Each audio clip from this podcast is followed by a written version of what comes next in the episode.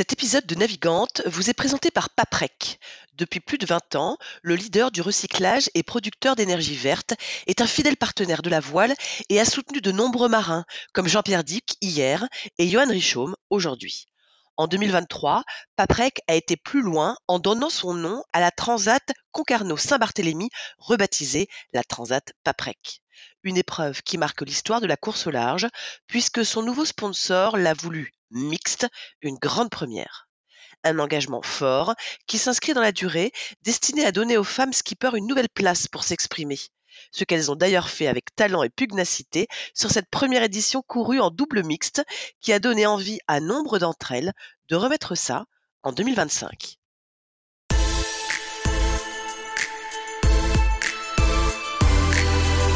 Bonjour à tous, bienvenue dans Navigante, le podcast dédié aux femmes de la course au large et de la régate, celles sous les feux des projecteurs, celles de l'ombre aussi, à ces femmes compétitrices, déterminées, qui mènent parfois mille vies en une. Elles vont vous raconter leur parcours, leur bonheur, leurs cicatrices, leur place dans le monde de la voile. Elles vont nous dire ce qui les anime encore et toujours. On va partir à la rencontre de ces navigantes très inspirantes. Navigante est produit par Tip Shaft, le média des professionnels et des passionnés de voile de compétition. Tip Shaft, ce sont deux newsletters hebdomadaires en français et en anglais, des podcasts, des événements, des formations, un studio de production de contenu, ainsi qu'une plateforme de vidéos à la demande et un festival du film que vous pouvez retrouver sur tipenshaft.com. Je suis Hélène Cougoul et vous écoutez Navigante. On la surnomme parfois la fille d'Alinghi, sacrée double casquette. Une femme, d'une part, dans une équipe d'hommes, et pas n'importe quelle équipe, une des plus talentueuses qui soit, la team du Suisse Ernesto Bertarelli, double vainqueur de l'America's Cup. Sur le D35, au milieu des gars, elle a fait sa place, remporté des bols d'or, navigue beaucoup et s'occupe aussi des relations marketing et de la communication. D'elle, ses équipiers disent qu'elle est rigoureuse, spontanée et très efficace à tous les postes, rien que ça. Mais avant sa vie helvétique, elle avait décroché un titre mondial en 4-20 à 19 ans, connu l'effervescence et la dureté d'une préparation olympique en yingling pour les Jeux d'Athènes. Elle a bûché pour ses diplômes en sciences éco et en sciences de l'information et de la communication jusqu'à cette rencontre fondatrice avec Alinghi, donc, à Valence, pour la 32e America's Cup. Le début d'une belle histoire qui dure toujours. La preuve, elle dit 70 et 90 de façon très naturelle. Pourtant, tout ça aurait pu ne pas arriver une naissance plus proche des vignobles de Bourgogne que de la mer, un déménagement à la Réunion loin des compétitions internationales, et même l'arrêt de la voile un peu contraint à 15 ans pour passer au judo et se focaliser sur les études. Et pourtant. Alors autant dire que la motivation, mon invité en a à revendre, que les chemins tortueux ne lui font pas peur, et qu'elle a su saisir les opportunités qui se sont offertes à elle. Aujourd'hui, les opportunités, c'est elle qui va les proposer puisqu'elle est responsable des projets Youth et Women America's Cup pour les Suisses. Et ça, c'est pas rien. Il y a un peu moins d'un an, elle a aussi donné naissance à un petit Charlie. Maman, manageuse et navigatrice, euh, tout à l'heure on parlait de double casquette, en fait, il lui en faudrait plus. On a profité qu'elle s'offre une petite pause à la campagne en famille pour discuter avec elle.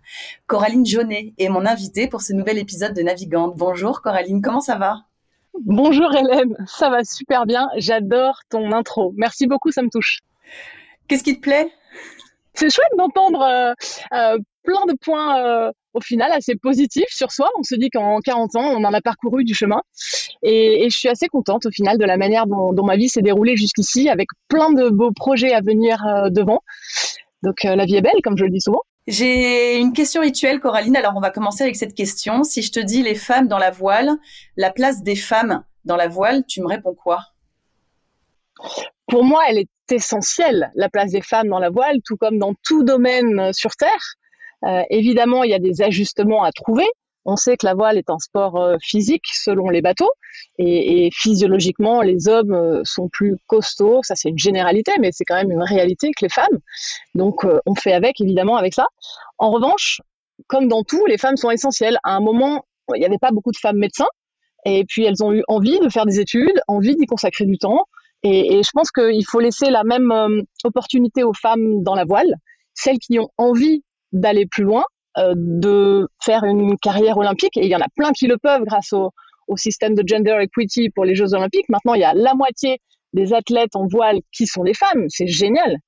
Euh, la course au large, on a vu des femmes comme Hélène MacArthur ou Florence Artaud qui ont clairement euh, tenu euh, la dragée haute aux hommes. Et maintenant, quand on parle de peut-être euh, régate entre bouées comme euh, l'America's Cup, ben, c'est vrai qu'il manque de l'expérience aux femmes pour avoir leur vraie place à bord. Ce que CLGP fait, c'est très bien, c'est un bon pas, mais je pense qu'il pourrait clairement donner encore plus un beau rôle aux femmes à bord. Euh, les voir grinder, c'est pas forcément pour moi la, meilleure position euh, sur laquelle on pourrait exploiter les compétences d'une femme à bord de ce bateau-là. Et, et, en revanche, ce que je trouve fabuleux, c'est l'opportunité que euh, Team New Zealand crée en générant la toute première Women America's Cup l'année prochaine à Barcelone. Et ça, c'est fabuleux. C'est fabuleux. Euh, certains vont me dire oui, mais c'est les quotas. Pourquoi est-ce qu'il faut faire une régate expressément uniquement pour les femmes, ben justement, pour leur donner cette expérience que les hommes ne leur ont pas donnée jusqu'ici, pour que sur les foilers, ces femmes puissent s'exprimer, apprendre et gentiment arriver au niveau des hommes, parce qu'il n'y a aucune raison, surtout que sur ces AC40, il faut bien comprendre, donc c'est une version réduite des AC, allez, 75, je vais te faire rire, ou 75, euh, ceux qui vont courir l'America's Cup. Ça tombe plutôt bien que tu parles de la Women America's Cup parce que justement, et la Youth, hein, bien sûr, c'est euh, c'est l'actu du moment. Je crois que tu es entre deux, euh, deux moments cruciaux de, de, la, de la sélection. Ça représente quoi pour toi d'être à la tête de ces deux projets-là? Alors, suite à l'arrivée de Charlie, comme tu le disais, j'ai dû savoir qu'est-ce qu'allait être la suite euh, au niveau professionnel. Euh, je me doutais que j'aurais quand même envie de, de, retrouver le boulot assez rapidement, euh, mais j'ai pu euh, obtenir, et ça c'était chouette, c'était une discussion en interne, un 50%. Et on a réfléchi au projet qui pouvait, euh, qui pouvait jouer euh, avec ce, bah, ce challenge qui est l'America's Cup l'année prochaine. Et, et mon envie de passer aussi un peu de temps avec euh, notre enfant. Et, et on est arrivé avec euh, mes compétences aussi le fait que je navigue mais que j'ai des atouts en com ou en events au, au projet euh, pour gérer la youth nos équipes nos futures équipes youth et Women America's Cup comme tu me disais si bien. Et, et donc déjà je suis ravie d'avoir trouvé ce compromis euh, dans lequel je m'épanouis complètement et, et je mesure la chance que j'ai de. C'est un peu comme la gestion d'une petite équipe dans notre grande équipe en fait. Euh, je suis en relation avec euh, les sportifs évidemment, avec euh, le coach Mathie qui va gérer leurs entraînements sur l'eau et à terre, mais également avec nos départements communication ou short crew ou nos sponsors. Et, et ça, j'adore. Un projet comme ça avec tout plein de tout plein de volets à l'intérieur, c'est très chouette. Et pour en revenir à ta question sur euh, les, phases actuelles, on est en plein dans le processus de sélection de nos futurs euh, marins. Euh, on est un petit peu en décalé par rapport aux autres équipes. Donc dans le, il y aura 12 équipes pour la youth et 12 équipes pour la woman. Les, régates ne se dérouleront pas en même temps. Il y aura en premier la youth, puis quelques jours après la woman, fin septembre et puis mi-octobre. En revanche, ce sera en parallèle de la de l'America's Cup. Donc, il y aura un bel éclairage pour tous ces jeunes et ces femmes. Et donc, d'autres équipes ont déjà euh, sélectionné euh, ou sont bien en cours de sélection de leurs marins. Et nous, on a pris un peu plus notre temps. On a, on aura concocté un bon petit programme de sélection, que ce soit, là, je peux en parler un peu plus parce qu'il y a déjà eu le premier groupe. Euh, on a eu 91, 91 candidats qui ont candidaté en ligne. On en a retenu 69 pour la phase 2. La phase 2 consiste en trois épreuves en Suisse. Euh, on a vu 21 premiers candidats à Thun euh, la semaine dernière. On en voit 24 à Brunnen la semaine prochaine et 24 à Genève euh, dans trois semaines. Et on leur a concocté un, un, petit programme. Je trouvais important aussi de faire ça de manière très professionnelle parce que c'est ce qu'on va attendre d'eux comme comportement dans ces prochains mois. Et on voulait les voir sous tout plein de facettes. Donc on les fait naviguer évidemment, euh, on fait du simulateur avec eux, on check leur niveau d'anglais parce que c'est le, on va communiquer dans cette langue en interne, mais aussi avec le comité de course, etc. Bon, ils parlent quasiment tous mieux anglais que moi, donc je me fais aucun souci là-dessus. Euh, on fait des petits checks d'interview aussi. Euh, pour voir comment ils se défendent euh, face à une caméra. Est-ce qu'ils ont la trouille? Est-ce qu'ils arrivent à, à s'échapper de questions euh, un petit peu compliquées parfois? Et et d'ailleurs, c'est pas forcément pour les mettre de côté du tout, mais c'est pour mieux les connaître et, leur donner des clés et hum, les, les, aider dans leur formation. en plus de la navigation, si aussi ils savent répondre à des questions et, faire une chouette com, bah ça fait un athlète complet. Puis ensuite, on a des, petites épreuves aussi surprises, mais ça, je les, garde parce qu'on les a pas toutes faites encore à tout. Gardons la surprise. Mais de toute façon, évidemment, on va y revenir à ces, euh, à ces sélections, à cette coupe. Alors, je, je précise à nos auditeurs, euh, si le son est parfois euh, un petit peu euh, euh, cylindrique, si je puis dire, c'est parce que tu t'es tu t'es échappé dans ta voiture et tu t'es mis à un endroit où la 4G passait pour pouvoir pour pouvoir répondre à, à notre interview. C'est plutôt rigolo. Hein c'est un peu ta vie, ta voiture, non? Ouais, c'est ça. C'est soit le bateau. En général, je fais ça dans un bateau ou sur le, sur le Zod d'Alinghi pendant des années quand je m'occupais de la com de l'équipe pour les réseaux sociaux. Euh, mon bureau, c'était le Zodiac. Et là, aujourd'hui, euh, mon bureau, c'est ma voiture. Mais c'est vrai que ça nous évite. On a, on a le bruit des oiseaux. Et euh, je suis sur la place tout en haut du village. Mais comme ça, on n'a pas le bruit des enfants ou des grands-parents qui leur courent après. Coraline, on le disait en, préambule, euh, tout ça, c'était pas gagné finalement, puisque quand on est à Mâcon, euh, du verbe naître, hein, quand on est à Mâcon, c'est pas forcément gagné. Hein, l'idée de se dire qu'on va faire carrière dans la dans la voile, hein, que la mer ce sera ton son domaine de, prédilection. Euh, elle commence comment ton histoire d'amour avec la voile et, et la mer? Je crois que c'est à Marseille que ça se passe cette histoire. Exactement, exactement. C'est sûr qu'avec la Saône ici, c'était pas gagné. J'ai fait un match race une fois sur le Rhône du côté de Lyon. Euh, mais ici, il se passait pas grand-chose. Vers mes 6 ans, on est allé habiter à, à Marseille avec maman. Et c'est là, avec des amis en fait, qui faisaient faire un stage d'optimiste à leurs enfants l'été, euh, que euh, j'ai tiré mes premiers bords. Et ensuite, on a la chance à Marseille d'avoir des, écoles qui, dans les, le cursus scolaire, au, lieu d'aller faire du basket ou, de la gym, on a un module de voile. Et donc, j'ai commencé à l'YCPR comme ça. Yacht Club il y en a plein qui connaissent. Et, en fait, j'ai croché. Et l'entraîneur m'a dit ah bah si ça te plaît, tu pourras venir en faire à l'année. Et, c'est parti de là. Une année plus tard, j'ai attaqué les compètes. Et ensuite, comme tu me disais, euh, j'ai continué euh, à la Réunion euh, jusqu'à ce que j'arrive à mes 15 ans, à la fin de l'optimiste. Et puis j'avais une opportunité de commencer en 420 au pôle. Et là, maman m'avait dit ouais non, on passe un peu trop de temps à t'emmener euh, faire tes entraînements, euh, trouve un autre sport, d'où le judo. Mais euh, ça n'a pas duré longtemps. Dès que j'ai pu reprendre, j'ai commencé le 420 à 18 ans, à, en rentrant à Marseille, après 5 ans à La Réunion.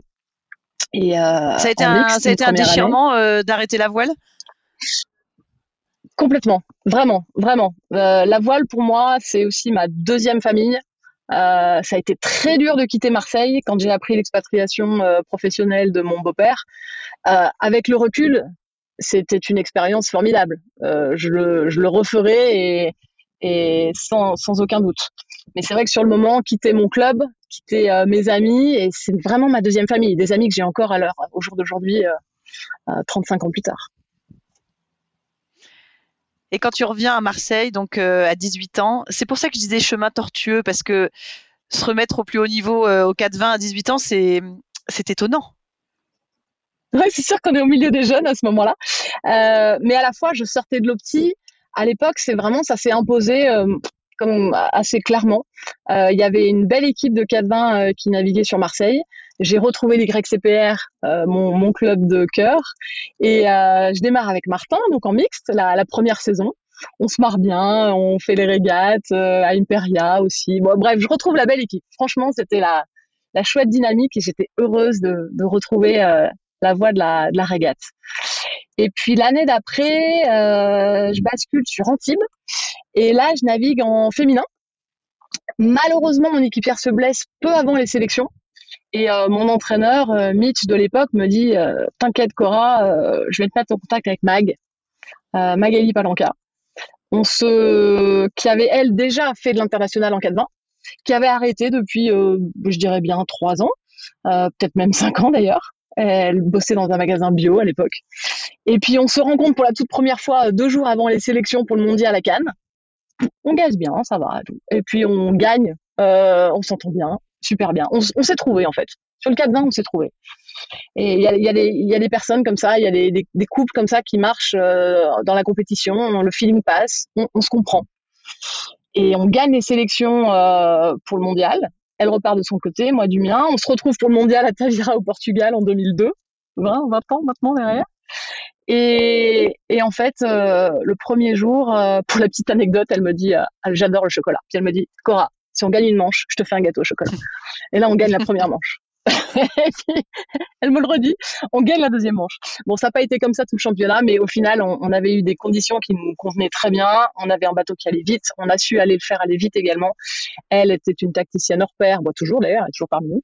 Et, euh, et on gagne ce mondial. Début d'une belle aventure. La, la Fédé nous, nous repère à ce moment-là et nous dit ah, il y a le Yingling, euh, nouveau support pour les Jeux Olympiques en 2004 à Athènes. Est-ce que ça vous dirait? On cherche des jeunes motivés. Et euh, j'avoue que moi, les jeux, c'était, je, je m'étais pas permis de penser aux jeux, pour être très honnête. Euh, mais je trouvais l'expérience assez chouette. Et, et ça a été vraiment top.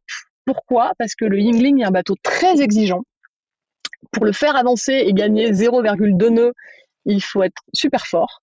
On arrive en pack au bouée et, euh, et, et j'ai beaucoup appris pendant ces années en fait sur un bateau lent qui n'était pas fun du tout, on est d'accord mais j'ai beaucoup appris. Euh, Anne Lehellé et son équipe étaient, étaient là, vont au jeu. Euh, donc en deux ans, on n'avait pas non plus la prétention euh, de, de leur voler la vedette et ils avaient évidemment mérité la sélection. Et hum, donc là, on se retrouve en 2004. Et puis, pour l'interrogation, est-ce que euh, on continue la, la, PO pour Pékin? Et en parallèle, j'ai une opportunité pour aller euh, travailler à Valencia euh, là où la Coupe, l'America's Cup, était en préparation pour 2007. Euh, Et c'est une entreprise belge, Sailing Team, qui me propose de m'occuper du développement, de, de, développer une antenne en fait de leur boîte à Valencia. Et donc c'est de l'incentive et du team building à travers l'outil bateau. Donc il y en a qui vont faire du karting, d'autres qui vont au bowling. Et ben nous on utilisait l'outil bateau pour les entreprises euh, pour mieux se connaître et euh, régler des problèmes de communication, etc. Et puis petit à petit, euh, j'ai rencontré Alinghi et, et en fait, Alinghi montait un concept assez similaire, Alinghi Academy, avec des bateaux pour faire naviguer leurs sponsors. Et finalement, le, lien s'est fait assez vite et j'ai basculé d'une entreprise à, à l'équipe à ce moment-là. Je faisais également des commentaires de course euh, j'ai appris l'espagnol là-bas, j'ai amélioré mon anglais. Ça, c'était assez chouette, ça m'a beaucoup plu. D'être au contact des gens, en fait, depuis toute petite. Euh, la voile, la compétition, j'adore. Mais d'être au contact des gens aussi, ça me plaît énormément. Et, et je, je suis pas sûre que j'aurais été aussi épanouie si je n'avais fait, par exemple, que des prépas olympiques. Euh, je suis vraiment contente de ma double casquette euh, jusqu'ici, d'avoir pu développer aussi ces aspects dans l'événementiel et la communication. On va évidemment en, reparler puis rentrer plus dans le détail avec de cette rencontre avec euh, Alinghi parce que c'est une vraie belle rencontre. Hein, la preuve, euh, tu parles de 2004, euh, on est en 2023, ça dure toujours. Qu'est-ce que ça, qu'est-ce que ça dit de ta volonté quand tu quand tu reviens à Marseille, que tu gagnes un titre de championne du monde, que tu tentes une PO, ça dit quoi de tu découvres quoi toi de ton de ton caractère? Surtout quand on a arrêté en fait quand on a été contraint d'arrêter quelque temps euh, la voile et puis finalement on revient et on revient au plus haut niveau. Tu te dis quoi après ça? Bah, en fait je me dis tout est possible et euh, je pense que hum, maman m'a éduquée dans ce sens-là. Mais au final, euh, bah, on, se prend, on se prend à rêver. On se dit que vraiment tout est possible. Ça ouvre des portes. Euh, et pourtant, euh, il faut rester, euh, faut rester modeste, c'est clair. Ça reste du 420. C'était pas du 4-7, c'était pas une série olympique. Mais au final, je pense que je dois avoir une petite étoile aussi, parce que d'avoir gagné ce titre, c'est bête à dire, hein, mais un titre de champion du monde, ça marche. Voilà. ça, je pense que ça m'a ouvert certaines portes dans la vie, euh, ou même ça fait ça fait marrer les gens, ou ça les intéresse à des dîners, ou quand on se rencontre, où il y a des copains qui vont dire ah mais c'est ma pote championne du monde. Et voilà, il s'avère que la vie m'a permis de, cocher cette case à un moment. C'est le seul mondial qu'on fait d'ailleurs. Avec Mag, on s'était dit qu'on voulait le refaire dix ans plus tard. On n'a pas eu l'opportunité encore. Euh, et voilà, tout est possible et, au final, jusqu'ici, mon histoire le, le, montre parce que, comme tu disais, naître à, à Mâcon, en Saône-et-Loire, en Bourgogne, c'est pas forcément prédestiné à, à être amené à, à, régater à haut niveau, mais avec l'envie, euh, la passion c'est clairement, c'est clairement l'une de mes passions. Euh, de l'énergie, de la volonté. J'ai beaucoup déménagé aussi, donc il faut accepter qu'il y ait des contraintes hein, qui, qui m'ont plu, mais, mais c'est quand même, euh, il faut accepter de bouger. Il faut accepter que son emploi du temps euh, soit, soit tourné autour des régates, du calendrier des régates. Euh, de pas forcément être là lors des réunions de famille ou de rater certains moments importants. Euh, quand on a certains objectifs, ben, au final, euh, voilà, on, accepte aussi ces contraintes. On le disait, Valence, euh, America's Cup là-bas avec Alingui qui, qui, est le defender de, de cette 32e America's Cup. ça se passe comment la rencontre avec, avec cette équipe-là? De l'extérieur, c'est une équipe euh, fascinante, euh, une équipe impressionnante. Quand on est jeune, comme tu l'étais euh, à l'époque, tu l'es encore, hein, bien entendu, on, entre, on entre comment cette équipe-là? Alors, tout comme j'avais pas trop d'idées de ce qu'étaient les Jeux Olympiques, pour être très honnête, j'avais pas trop d'idées de ce qu'était le monde de l'America's Cup.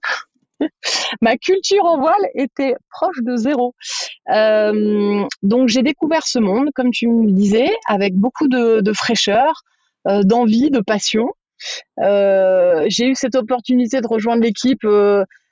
C'était assez drôle. L'entretien d'embauche, mon, mon, futur patron était en train de gérer ses enfants à 20 heures, de leur donner à manger. Bon alors, t'as fait quoi? On m'a parlé de toi, tu pourrais faire ça, ça me branche, ok. Euh, t'as envie de gagner combien? Ah non, mais en fait, je connais ton, salaire, donc il n'y a pas besoin de négocier. C'est assez rigolo. et, et bref, je débarque dans cette équipe et ça fait à peu près 120 personnes qui font rencontrer au fur et à mesure. Ce que j'ai adoré dans mon job de l'époque, c'est d'être en relation avec nos partenaires, évidemment, mais aussi avec chacune des personnes de notre équipe, de chaque département, parce que soit eux venaient euh, en complément de moi faire des commentaires, donc ça m'a amené à les connaître, mais pour expliquer notre vie au quotidien à nos partenaires, évidemment, j'avais besoin de savoir ce qui s'y passait. Donc j'ai eu l'occasion de pouvoir euh, découvrir le métier de chacun dans cette équipe pour pouvoir faire euh, des, PowerPoints, pour présenter ça aux partenaires. Et ça, c'était absolument génial aussi. Et, et cette équipe, euh, j'en ai, des, ai des frissons maintenant et des souvenirs incroyables. Euh, je pense que l'une des forces d'Alinghi, les gens le disent, le disent beaucoup, donc c'était Alinghi à l'époque, maintenant on est Alinghi Red Bull Racing, on, recrée une nouvelle équipe. Mais c'est le côté humain et familial, le fait de prendre soin des gens avec qui on travaille. Tu vois, la semaine dernière, on a eu un petit souci d'autocollant qui ne collait pas dans nos voiles pour euh, les qualifiers qu'on faisait en Suisse. Et bien jusqu'à 3 heures du matin, l'un des collègues du boulot, que je connaissais pas d'avant en fait, plus que ça, mais qui s'occupe des réseaux sociaux, et eh ben, est venu nous filer la main. Et ça, je trouve ça fabuleux.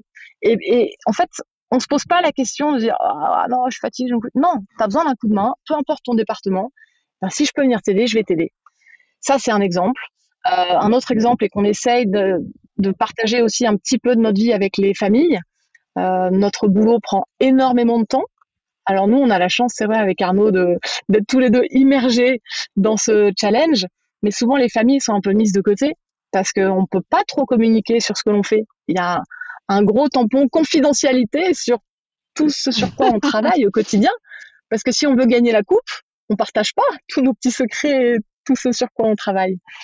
Mais on essaye quand même par des journées, il y en a une hier à Barcelone, euh, où toutes les familles sont réunies avec les enfants, on fait des activités. On essaye quand même de partager un petit peu ces moments-là et, de prendre soin euh, les uns des autres. Et donc c'est vraiment ce que j'ai découvert à, à Valencia euh, entre 2005 et 2007, une, une autre famille. Et je pense que je pourrais dire que je pourrais partir en vacances quasiment chez chacun des membres de d'Alingui de l'époque aujourd'hui même 15 ans plus tard, euh, on pourrait se passer un fil et dire où es-tu? Et, se retrouver ou au moins aller prendre un verre. Et, d'ailleurs, on, continue de se voir. Euh, Ernesto parfois fait des, réunions euh, intermembres à Lingui. je, trouve ça génial qu'on garde le contact comme ça. Fabuleuse expérience humaine et sportive. Justement, ça ressemble à quoi de se laisser griser par l'ivresse d'une victoire en Coupe de l'Amérique parce que c'est ce qui s'est passé en 2007. Ouais, ouais, c'est Alinghi pour la deuxième fois euh, d'affilée. remporte en 2007 l'America's Cup. Il n'y a que quatre nations dans le monde hein, qui ont gagné l'America's Cup. Les Américains pendant un paquet d'années, les Australiens, les Néo-Zélandais et la Suisse. Et, et la Suisse d'ailleurs le fait à sa première tentative avec Ernesto Bertarelli en 2003. Et c'est la première équipe européenne à ramener le trophée en Europe. Personne ne l'avait fait euh, en, en 100, 170 euh, ans, 170 ans d'histoire. Euh, et de vivre ça de l'intérieur. Alors, moi, je m'en souviens, ce jour-là, c'était un, un 2 juillet, si je dis pas de bêtises. J'étais sur le bateau avec nos partenaires. On avait cinq bateaux hospitalité sur lesquels on, faisait des commentaires de course. Et, en plus, c'était une régate incroyable. Euh, les Néo-Z étaient devant. Euh, non, pardon. Du coup, je vais dire, je sais plus lequel des deux avait une pénalité. Tu vois, du coup, j'en oublie.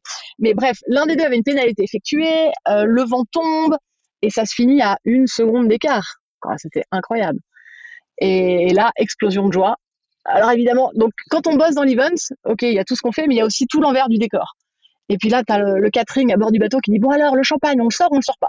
Non, non, non, on est un peu superstitieux, on attend pour le champagne. Ouais, mais bon, il faut être prêt à servir. Oui, bon, ok, je fais ce que je peux. Bon, alors, qui gagne cette course? Je, te promets, là, c'est pas facile de savoir. Et ça s'est fini à une seconde d'écart, donc c'était pas facile. Et en même temps, à terre, mon boss qui dit Bon, Cora, est-ce qu'on peut faire livrer le sable? Parce qu'on avait une grosse soirée organisée pour la, victoire de la coupe si on gagnait euh, Goes on Holiday, ouais, quelque chose comme ça. Et donc on a fait livrer des tonnes de sable devant la base pour se la jouer euh, playa. Et mais bon, je peux y aller avec les camions. Je dis non, mais je te promets, je, je, ne suis pas capable de savoir si vraiment on va gagner ça. Enfin bref, c'était, assez drôle à vivre aussi pour tous ces paramètres-là. Et explosion de, explosion de joie. Alors, en tant que régatière, moi, ce, qui me, que j'adorerais, ce qui me ferait vibrer un jour, c'est de vivre, vivre ça à bord, évidemment. Ça, ce serait, euh, ce serait une autre étape. Euh, mais en tout cas, euh, je l'ai vécu dans cette équipe. Évidemment, n'aimant pas perdre, j'ai adoré aimer gagner. 2010 a été un, peu plus difficile, mais voilà, on peut pas non plus toujours gagner et on a analysé tout ça ensuite. mais j'en garde des souvenirs à vie, c'est sûr, c'est certain. Donc l'histoire avec Eligué, évidemment, on l'aura compris, elle s'arrête pas en 2007. Hein. après, ça va continuer. Ils vont t'enrôler euh, définitivement, hein, presque. Euh, comment ça se passe? Il y a du D35 qui va arriver. Il y a Ernesto Bertarelli, évidemment, avec sa sœur Donna, euh, qui vont monter des, des équipages. Euh, et je crois que toi, on va te, on va te proposer, et puis on va te on va te proposer d'abord de, passer des tests physiques. Et alors, si j'ai bien écouté euh, d'autres podcasts qui te concernent ou bien lu d'autres articles, il va y avoir une phrase récurrente qui va revenir. C'est Cora, combien tu pèses? Ça m'a beaucoup fait rire quand j'ai entendu ça. Est-ce que tu peux nous raconter ce, justement ce passage coupe des 35 euh, pour aller justement euh, naviguer, aller faire ta place sur ce bateau-là avec eux? Ouais, ouais. En fait, en 2007, Ernesto me dit ah ma sœur Donna euh, monte un équipage de décision 35 D35 ce sont ces fameux euh, multicoques qui naviguent sur le lac principalement sur le lac ils ont fait une petite sortie en mer une année euh, et là ils ont été remplacés depuis trois ans maintenant par les TF35 qui ont des foils en T donc ces bateaux font 35 pieds. Donna monte un équipage féminin, les 4 à l'époque, géré avec Karine Fauconnier. Et, suite à cette première saison, il y avait un constat, il fallait un peu plus de, force euh, physique à bord. C'est vrai que sur certains postes, le D35 est physique. Et euh, il vaut mieux avoir euh, une personne qui fait 100 kilos que d'autres 50. C'est clairement efficace, il n'y a pas photo. Et donc, Ernesto me dit appelle ma sœur. Hop, ils me font passer ces tests physiques à la fin de la première saison avec d'autres, Marie Rioux entre autres. Marie a été bien plus efficace que moi, il n'y a pas photo. Et moi, je sortais de deux années et demie de petits fours euh, et soirées, quand même. À Valencia, c'était aussi ça. Euh, j'étais, j'étais jeune à l'époque. j'étais encore capable de faire la fête toute la nuit et d'aller travailler le lendemain. Et, et, donc non, test physique pas très concluant, euh, donc pas de l'édicate pour moi. Mais euh, un mois et quelques après, je reçois un coup de fil de Pierre-Yves Joran, mon papa suisse, qui, euh, qui me dit Ah, ma petite Cora, euh, combien tu pèses? Donc la phrase part de là.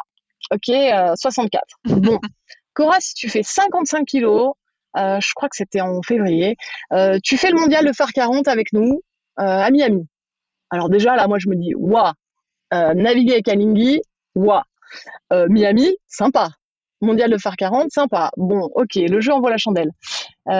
j'ai commencé à perdre du poids, pas très facile au début.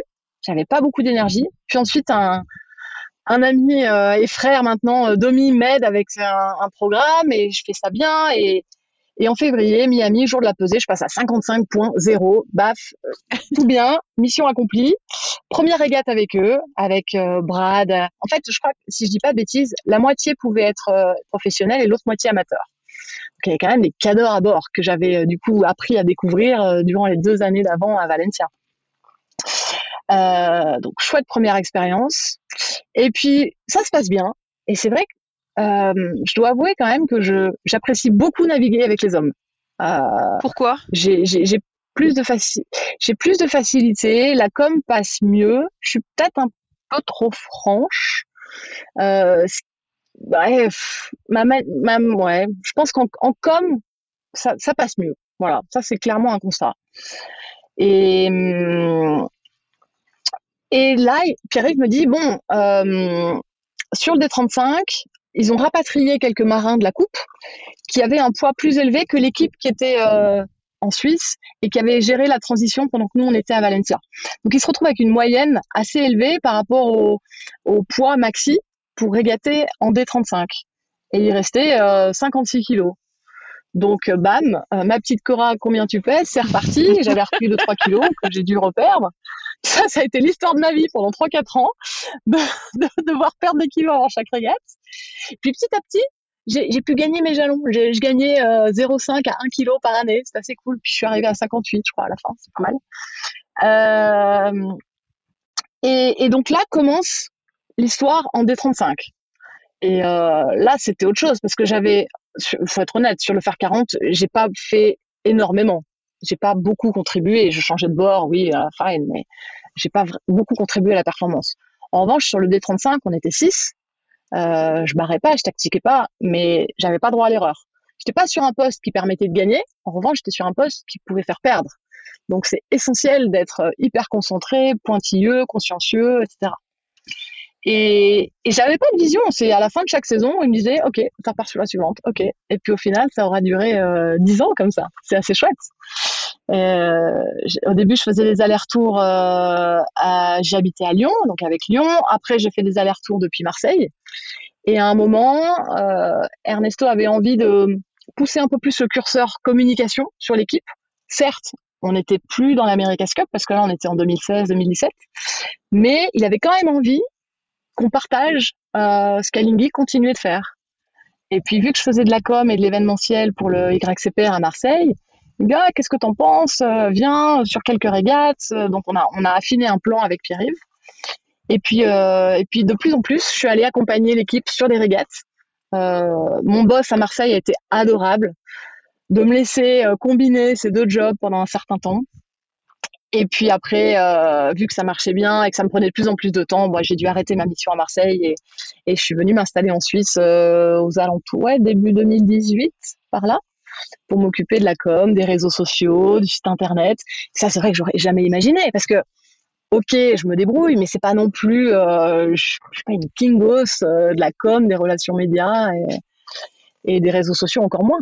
Mais euh, de nouveau, on n'était pas, on n'était pas en America's Cup, donc ça, ça gérait avec de la fraîcheur, euh, c'était sympa. Et, et, les gars ont été chouettes aussi de jouer le jeu, de répondre aux questions, on essayait de, de faire des choses un peu différentes à chaque fois, d'essayer des nouvelles caméras. J'ai même piloté un drone. Euh, voilà, j'ai appris tout plein de choses, à avoir tout plein de casquettes, comme tu, comme tu le disais.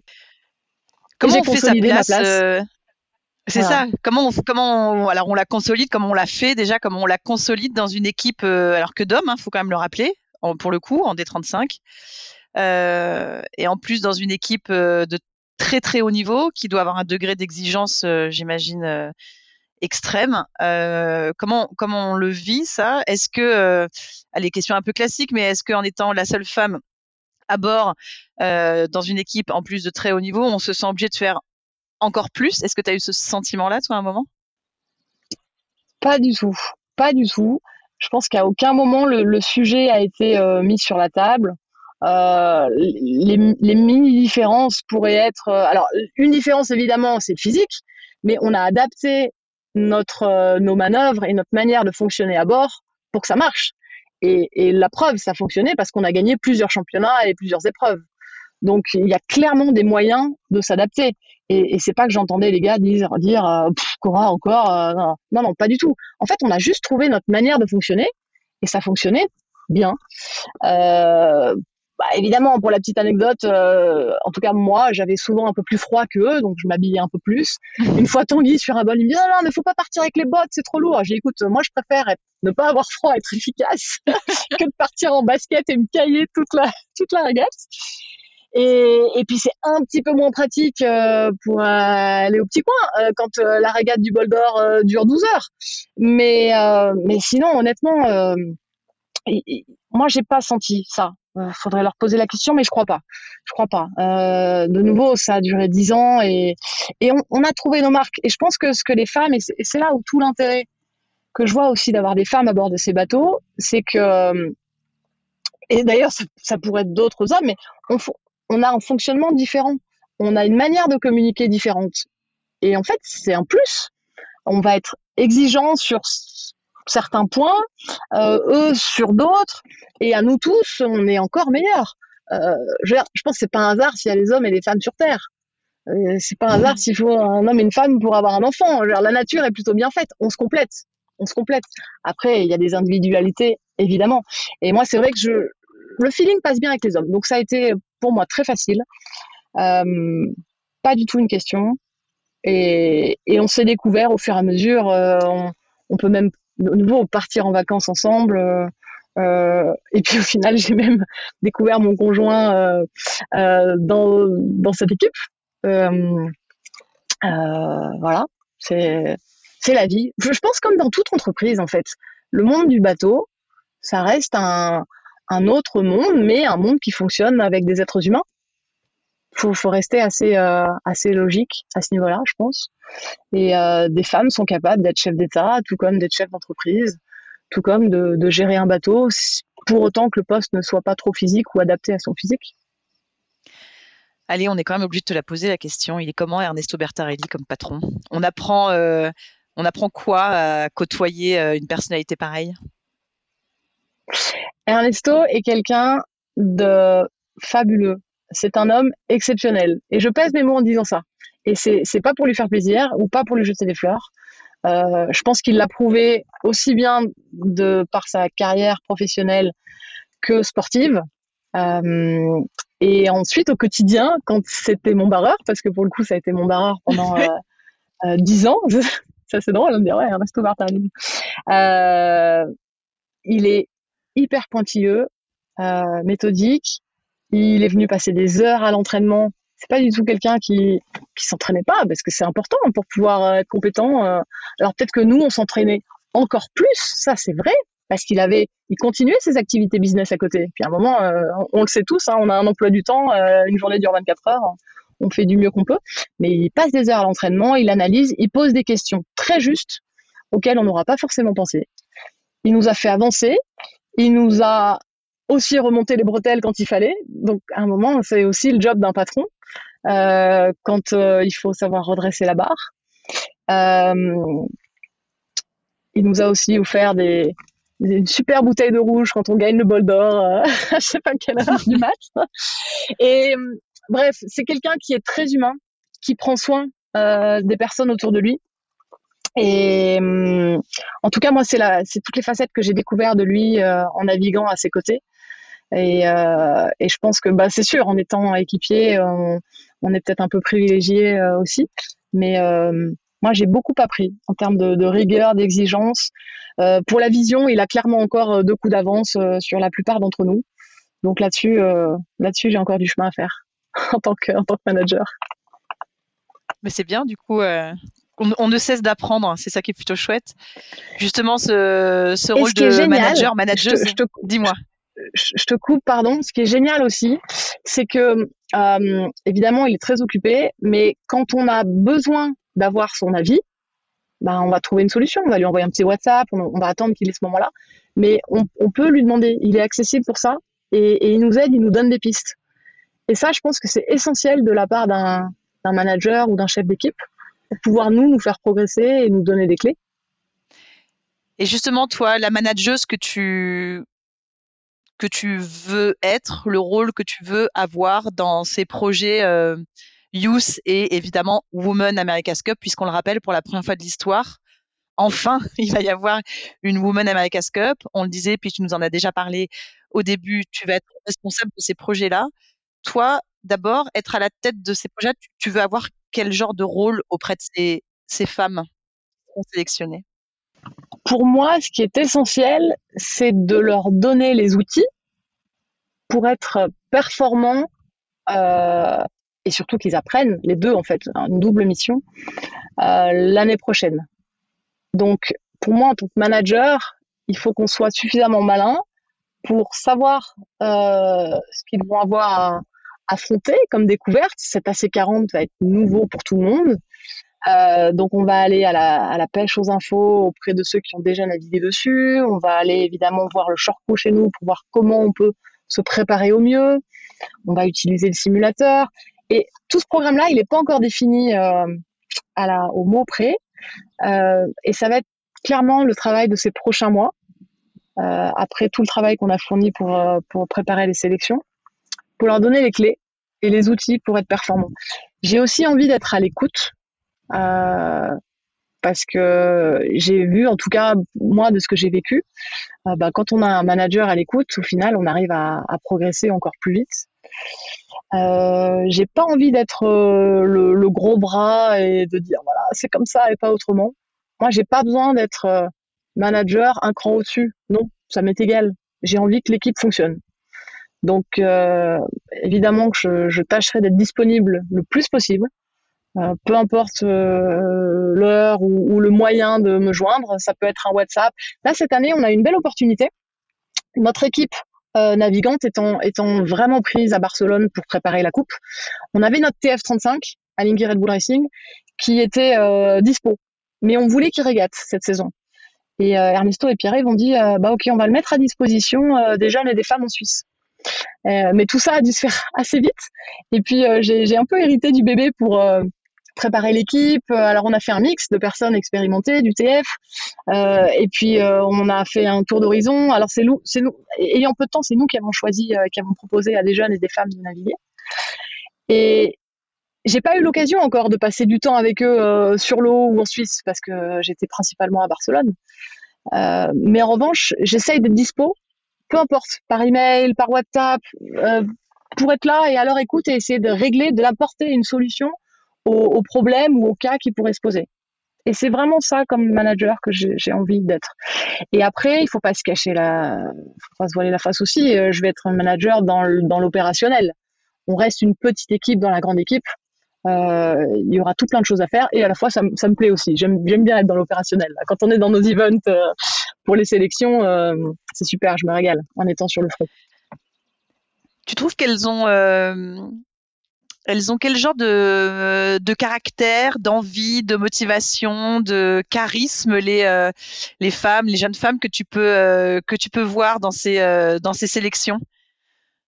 Tu trouves que cette nouvelle génération là qui arrive, elle a quoi comme caractéristique? Est-ce que tu te reconnais dans, dans elles Est-ce que tu est-ce que tu trouves qu'elles ont voilà un, petit truc peut-être en plus d'être cette nouvelle génération 2023 euh, de ce que je vois dans certaines, c'est une détermination. En fait, on, le voit sur leur visage. Et comme on le voit sur certains athlètes, et peu importe le sport au final, euh, on les sent focus, concentrés, déterminés, euh, concentrés. Et, et, ça, je pense que c'est l'un des points fondamentaux pour progresser. Là, il y aura vraiment beaucoup de choses à apprendre pour, ces nouveaux, pour naviguer sur ces nouveaux bateaux. Euh, à des vitesses euh, rapides. Euh, et puis, donc, oui, si on va à 35 nœuds d'un côté, c'est bien, mais il y a l'autre bateau qui va aussi aller à 35 nœuds. Donc, les vitesses de rapprochement sont assez impressionnantes. Il faudra être calé sur les réflexes. Et quand on voit, ne serait-ce que quand on a, on, est sur un vélo, puis qu'il y a un autre vélo qui vient en face de nous, puis on fait un peu le zigzag, gauche, droite, je vais aller où, de quel côté pour l'éviter. Bon, voilà, en bateau, on n'aura pas droit à ça. Il faudra être beaucoup plus euh, précis. Euh, Et donc quand je vois ça sur, sur certains visages de ces femmes, mais de ces jeunes aussi, euh, bah, je me dis que, ouais, en, tout cas, il y en a certains, ils ont clairement leur place euh, là-dedans et, on va prendre beaucoup de plaisir à les accompagner, à, à policher ces, ces pépites qu'on a en Suisse. non, mais vraiment, c'est ça en fait. Euh, ok, ok, on a un lac, mais au final, au final, ils naviguent tout le temps sur les plans d'eau à l'étranger. Donc c'est comme euh, c'est comme tous les autres marins. Pour le coup, les Suisses n'ont rien à envier. Ils ont peut-être même un peu plus la, finesse de pouvoir naviguer par petits temps avec des vents tordus, euh, ce qui rajoute un plus. Et donc quand je vois ça, quand j'ai vu ça sur ces visages, euh, je me suis dit ouais, chouette. Y a, on a on a vraiment du beau monde. Et il nous reste encore 48 personnes à voir. On a prévu d'en sélectionner à peu près une vingtaine pour notre troisième et dernière phase du process de sélection on ne s'est pas arrêté sur un chiffre exact parce que peut-être qu'il n'y en a que 17 qu'on aura envie de voir en phase finale. Peut-être qu'ils seront 23. Donc ça, on verra. Le, comité de sélection se laisse la latitude de voir ça. En tout cas, ce qu'on sait, c'est qu'à la fin, on cherche six jeunes et six femmes pour intégrer nos futures équipes. Peut-être que une ou deux ou trois, je ne sais pas, femmes vont également cocher le critère jeune entre 18 et 25 ans. Ça, ce serait assez fabuleux de les voir. Et je pense même un avantage, euh, un avantage pour Egaté. Si certaines femmes font la youth, évidemment, elles seront plus préparées en abordant euh, la Women America's Cup. Les Anglais déjà ont annoncé qu'ils feront un équipage euh, youth à 50-50, mix homme-femme. Nous, on s'est dit qu'on verra. Ils ont fait l'effet d'annonce déjà. Nous, on, fera la meilleure équipe possible. Quand on t'écoute, on sent que tu vis quand même à, à 100 à l'heure, mais avec euh, toujours cette fraîcheur et alors ce sourire que moi j'ai la, chance de, voir. Petite question quand même, depuis l'arrivée de Charlie, tu arrives à, gérer comment tout ça, tout ce qu'il y a à faire et puis toute la, vie de maman qui va, qui va avec? C'est une découverte ça aussi? C'est sport, hein. c'est sport, mais euh, c'est merveilleux. À refaire, je le referai. En revanche, il faut beaucoup d'énergie, comme tu dis, beaucoup beaucoup. Euh, je sors moins. Voilà, là j'ai fait l'impasse là-dessus, un petit peu moins de social parce que de nouveau, pour être en forme, il faut se reposer. En tout cas, moi j'ai besoin de dormir aussi. Euh, et, j'ai cette chance de pouvoir avoir une année jusqu'à décembre 2023 à 50% pour le boulot. Et je pense que j'ai trouvé vraiment mon équilibre là-dedans. Euh, à 100% avec Charlie, il m'aurait manqué euh, euh, bah, tout ce que je fais au quotidien, avoir cette effervescence de mon cerveau euh, avec tout plein d'idées et, le contact aussi avec d'autres dans l'équipe, euh, ça aurait été dur pour moi. j'ai quand même mis un, bon bout de temps à ce que à ce qu'un petit bout arrive dans ma vie. J'ai, comme tu dis, vécu à 100% à fond. Je pense que ça aurait été dur de me tenir à l'écart de tout ça et de cette nouvelle campagne. Donc là, l'équilibre est, est, parfait. Euh, d'avoir d'avoir retravaillé à 100%, à 100% aurait aussi été difficile parce que j'aurais eu l'impression, je pense, de, passer à côté des étapes euh, de Charlie qui grandit. Et bah, tous ceux qui sont parents voient les enfants euh, grandir au quotidien. Au final, c'est assez incroyable, ces petits bouts, euh, comme ils évoluent. Ils nous en font des nouvelles tous les jours. Donc, équilibre parfait. je dors pour avoir l'énergie de faire tout ça. Mais honnêtement, quand je vois le premier qualifier qu'on a délivré et les retours de tous les jeunes et les femmes qui nous disent qu'ils ont appris, qu'ils ont vu qu'on avait pris soin d'eux, bah j'en suis plus que ravie. Toutes les cases sont cochées en fait. Et euh, ouais, vie comblée. Quand je t'entends, euh, ce qui revient souvent et le mot qui me vient euh, à l'esprit, et c'est un peu pour conclure aussi, c'est j'ai l'impression que la bienveillance, c'est c'est le mot important de, de ton parcours. C'est vrai, j'essaye. Euh, quand je dis j'essaye, je pense que ça fait partie de moi. Je, je suis aussi dure parfois hein, et je travaille aussi là-dessus parce que, parce que je ne m'aime pas dans ces moments-là. Et je pense qu'il y a d'autres moyens d'arriver à ces objectifs avec euh, un peu moins de dureté. Donc, euh, euh, mais que ce soit dans le boulot ou avec Charlie hein, ou avec ou avec des amis, bon voilà, c'est peut-être le côté exigeant tout à l'heure, tu parlais d'exigence pour Alinghi et je pense que c'est là aussi où on s'est trouvé. Euh, je m'épanouis beaucoup. Je pense que je me serais pas épanouie à l'armée parce que c'est trop dans les rangs. J'ai besoin d'un peu de fun et qu'on me laisse évoluer dans les lignes. Euh, en revanche, je suis assez exigeante et je vais travailler dans le détail beaucoup. Ça, ce sont des, traits de caractère. Et, parfois, je suis un peu dure. Donc bon, je vais, je vais continuer de bosser sur le côté bienveillant parce que ça me plaît. Et je trouve que les, les personnes autour de nous évoluent bien mieux dans la bienveillance que dans un rapport de dureté. De quoi est-ce que tu es le plus fier, Coraline? La plus fière, pardon. Waouh euh, Oh là là, elle est difficile cette question. De quoi est-ce que je pourrais être la plus fière? Euh, Honnêtement, euh, des amis que j'ai, de la famille que j'ai qui m'acceptent tel que je suis, du sourire de Charlie que je vais voir aussi. Ça veut dire qu'il est bien dans ses baskets. Euh, du, sourire et de l'engagement de tous ces jeunes et ces femmes que j'ai vues. En fait, c'est au quotidien, je crois. Je crois que c'est des c'est sourire au quotidien et d'avoir des belles personnes autour de nous. On a cette chance-là. Et donc, je suis fière de mon parcours, d'avoir pu évoluer et me permettre ça, en fait. De travailler dans un cadre qui est, qui est dur, exigeant, on compte pas nos heures. Mais en échange, ça nous apporte tellement que ouais, j'en suis fière. Je suis fière de notre équipe aussi. On a, on a vraiment une belle équipe qui est en train de se former. Un potentiel formidable, des sacrés objectifs pour 2024. Mais de nouveau, euh, la vie ne s'arrête pas là. Voilà, j'ai 40 ans, on est en... En fait, je suis fière et heureuse de la vie que je mène et, et je, j'espère que ça va durer. Et donc, c'est à moi d'avoir les clés pour que ça dure le plus longtemps possible. Allez, question pour finir, question subsidiaire. Ton équipière, elle les a fait, les gâteaux au chocolat?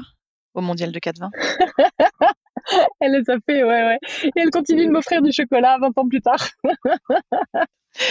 Merci beaucoup Coraline d'avoir euh, d'avoir pris le temps. On espère que tu n'as pas eu trop chaud dans, dans, ta voiture. Merci, on va te laisser retrouver ton, ton petit Charlie et puis euh, je sais que les, les, jours à venir vont être euh, vont être importants, vont être denses avec ces sélections pour la Youth et la Woman pour pour l'équipe d'Alingui. Merci encore d'avoir été l'invité de de Navigante Coraline. Merci Hélène, à bientôt. À bientôt.